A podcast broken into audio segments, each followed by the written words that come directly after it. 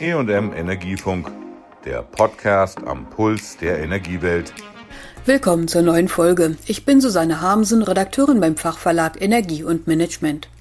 Heute geht es um den Energieträger, der derzeit in aller Munde ist, Erdgas. Jahrzehntelang wurden wir weitgehend lautlos und zuverlässig über Pipelines versorgt. Warme Wohnungen, Grundstoffe und Dampf für die Industrie wurden zuletzt zu 55 Prozent mit Erdgas aus Russland gesichert.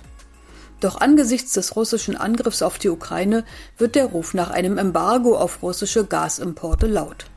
Und auch aus Russland selbst kamen Drohungen, den europäischen Nachbarn den Hahn abzudrehen, wenn sie weiter Sanktionen verhängen und die Ukraine unterstützen. Bundeskanzler Olaf Scholz und Wirtschaftsminister Robert Habeck sehen allerdings keine Möglichkeit, Brennstoffimporte aus Russland einfach zu stoppen. Dies schade der deutschen Energieversorgung und gefährde wegen steigender Preise Hunderttausende Arbeitsplätze und den sozialen Frieden, warnten sie. Vor diesem Hintergrund sprach ich mit Tim Kehler, Vorstand des Branchenverbandes Zukunft Gas, über mögliche Alternativen zu Erdgas aus Russland. Schon im kommenden Winter will die Europäische Union zwei Drittel der russischen Gaslieferungen ablösen. Wie ist das möglich, Herr Kehler? Wir sehen bei diesem Ziel durchaus äh, Engpässe. Die Zweidrittel-Größenordnung ist sehr ambitioniert und wir können uns derzeit kaum vorstellen, dass das ohne Einschränkungen in der Gasversorgung und ohne Einschränkung letztendlich der Befüllung der Speicher für den nächsten Winter möglich ist. Die Richtung ist in jedem Fall sinnvoll und vernünftig. Wir müssen aber hier Sorge tragen, dass wir die Industrie nicht mit Gasmangel, mit Engpässen versehen. Gas ist der wichtigste Energieträger der Industrie und äh, wir brauchen natürlich auch weiterhin im Wärmemarkt sehr viel Gas. Das heißt, ein Gasausstieg ist für uns äh, nicht vorstellbar, sondern wir müssen uns jetzt damit beschäftigen, einen Umstieg von Gas auf neue Energiequellen, auf neue Bezugsrouten und natürlich auch auf grünes Gas hinbekommen. Nun hat ja Russland selbst schon damit gedroht, was passiert bei einem plötzlichen Stopp russischer Gaslieferungen. Wir werden, wenn ein kurzfristiger Stopp der Gaslieferung erfolgt, Preisspitzen sehen, die dazu führen, dass derjenige, der am meisten zahlt, auch das Gas am Ende bekommt. Und das ist eigentlich ein Zuteilungsmechanismus, der für die Industrie in jedem Fall, für die Wirtschaft in jedem Fall richtig ist, dass dort auch Gas eingesetzt wird, äh, wo es den meisten Wert hat. Gleichzeitig haben wir ja bereits schon eine gewisse Deckelung, einen gewissen Schutz im System. Jeder Heizungskunde wird sicher mit Gas versorgt werden. Das sind sogenannte geschützte Kunden. Wir müssen allerdings auch sehen, dass durch die globale Energiepreiskrise ungeachtet der aktuellen Kriegssituation in der Ukraine, wir sehr hohe Energiepreise sehen. Das trifft ja nicht nur Gas, das trifft Öl und Kohle genauso. Wenn aufgrund solcher Engpässe die Preise so stark steigen, sollte der Staat dann eingreifen, Herr Killer? Wir sehen, dass wir einen gut funktionierenden Gashandel haben. Wir sehen, dass äh, die Versorgung in jedem Fall gesichert ist, dass der Gashandel auch auf verschiedene Randbedingungen sehr flexibel reagiert. Wir glauben, dass dieses marktwirtschaftliche System auch weiter Zukunft hat, weil es effizient ist und äh, diese Flexibilität auch bietet. Für die Verbraucher gilt äh, dadurch, dass die Gasversorger langfristig beschaffen und über zwei, drei Jahre letztendlich im Voraus auch Gas einkaufen, dass diese Preisspitzen, die im Markt weltweit auftreten und durch ein knappes Angebot und eine hohe Nachfrage gekennzeichnet sind, nur sehr verspätet und gedämpft erreicht. Hinterher ist man ja immer klüger, aber wie kam es dazu, so massiv auf die Versorgung aus Russland zu setzen? Wir haben in den letzten Jahrzehnten zuverlässige Gaslieferungen aus Russland bekommen. Es wurde als ein klimaschonender, als ein preiswerter Energieträger von allen Kunden auch wahrgenommen. Entsprechend war die Nachfrage auch groß. Und wir müssen feststellen, dass auch seitens der Politik in den letzten Jahren zu wenig getan wurde, um Quellen zu diversifizieren. Die Frage der LNG-Terminals ist leider erst sehr, sehr spät aufs Tapet gekommen. Auch die Diskussion um Biogas äh, war in den letzten Jahren nicht sonderlich konstruktiv. Hier hätte die Wirtschaft, hätte aber auch von die Politik wesentlich mehr machen können. Eine Alternative zu Erdgas via Pipeline aus Russland ist ja Flüssigerdgas LNG aus anderen Regionen der Welt. Wie Sie gerade ansprachen, hat Deutschland dafür aber gar keine Häfen. Was muss geschehen, um Flüssigerdgas nach Deutschland importieren zu können und dafür sogenannte LNG-Terminals zu bauen? Wir müssen diese Terminals sehr schnell entwickeln. Wir müssen im Grunde genommen die Genehmigung für diese Anlagen auf die Überholspur bringen. Hier müssen wir Mechanismen anlegen, wie wir es beim Tesla-Werk in Berlin auch gesehen haben, damit wir in den nächsten zwei, drei Jahren diese Terminals sehen. Wir müssen in jedem Fall mehr als zwei Terminals auch für Deutschland entwickeln, um schlichtweg auch ausreichend Mengen als Diversifikation auch hinzubekommen. Und wir müssen langfristig auch die Randbedingungen dafür schaffen, dass äh, diese Infrastruktur, die heute für den Import von LNG ausgerichtet ist, auch zukünftig für klimaneutrale Energieträger genutzt werden kann. LNG-Terminalbetreiber haben in Deutschland erstmal einen Standortnachteil gegenüber belgischen, holländischen oder polnischen Standortbetreibern, weil sie nicht in den Genuss von Rabatten kommen, die in den anderen EU-Staaten gewährt werden und die auch im Rahmen der EU möglich sind. Zudem müssen wir auch sicherstellen, dass die langfristige Nutzung dieser Terminals auch über das Ziel der Klimaneutralität im Jahr 2045 hinweg gewährleistet wird, dass langfristige Investitionsrandbedingungen auch klar definiert werden.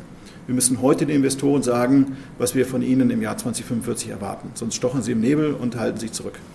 Eine andere Alternative, die Sie schon erwähnten, ist Biogas, also aus Biomasse vergorenes Methan. Warum wurde das bisher so wenig entwickelt? Wir hatten in den letzten zehn Jahren eine sehr stark fokussierte Diskussion auf Strom, auf die Erzeugung von Strom aus Sonne und Wind. Die Rolle von Biogas als sichere, natürliche und klimaneutrale Energie, die in Europa produziert wird, ist in der Politik nicht ausreichend betrachtet worden.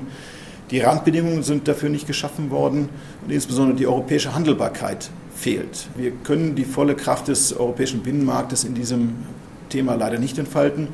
Und deswegen sind viele Mengen, die wir eigentlich nutzen könnten, hier gerade in Deutschland, nicht verfügbar.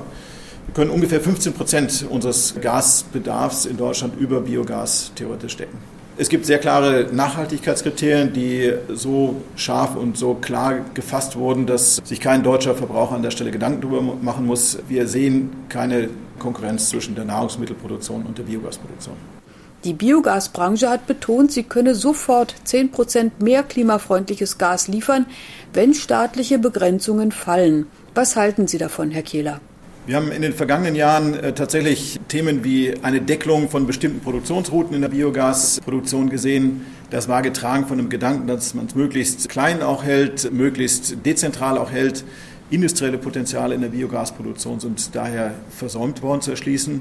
Von daher begrüßen wir sehr, wenn die Deckel, die derzeit da sind, gelüftet werden, wenn die wegfallen, weil das tatsächlich auf einen Schlag die Biogasproduktion steigern könnte. Und ich denke, jede Terawattstunde, die wir äh, derzeit mehr an heimischem Gas produzieren können, ist in jedem Fall eine gute. Es haben sich auch Stimmen gemeldet, die die heimische Erdgasproduktion wieder mehr ankurbeln wollen. Wo wäre das möglich? Wir haben in Niedersachsen weiterhin noch gute Gasvorkommen die auch weiterhin ungefähr 5 Prozent unserer Gasversorgung auch sichern. Das lässt sich auch nochmal um 20 Prozent ungefähr steigern. Wir müssen dafür neue Bohrungen auch ausbringen. Das ist technisch möglich. Hier braucht es auch klare Investitionsrahmenbedingungen für die, die es können und die es machen wollen. Die deutschen Gasfelder sind im Westen Niedersachsens hauptsächlich auch in der Nähe der holländischen Grenze angesiedelt. Das könnte also die deutsche Gasversorgung nur von 5 auf 6 Prozent Anteil heimischer Quellen steigern.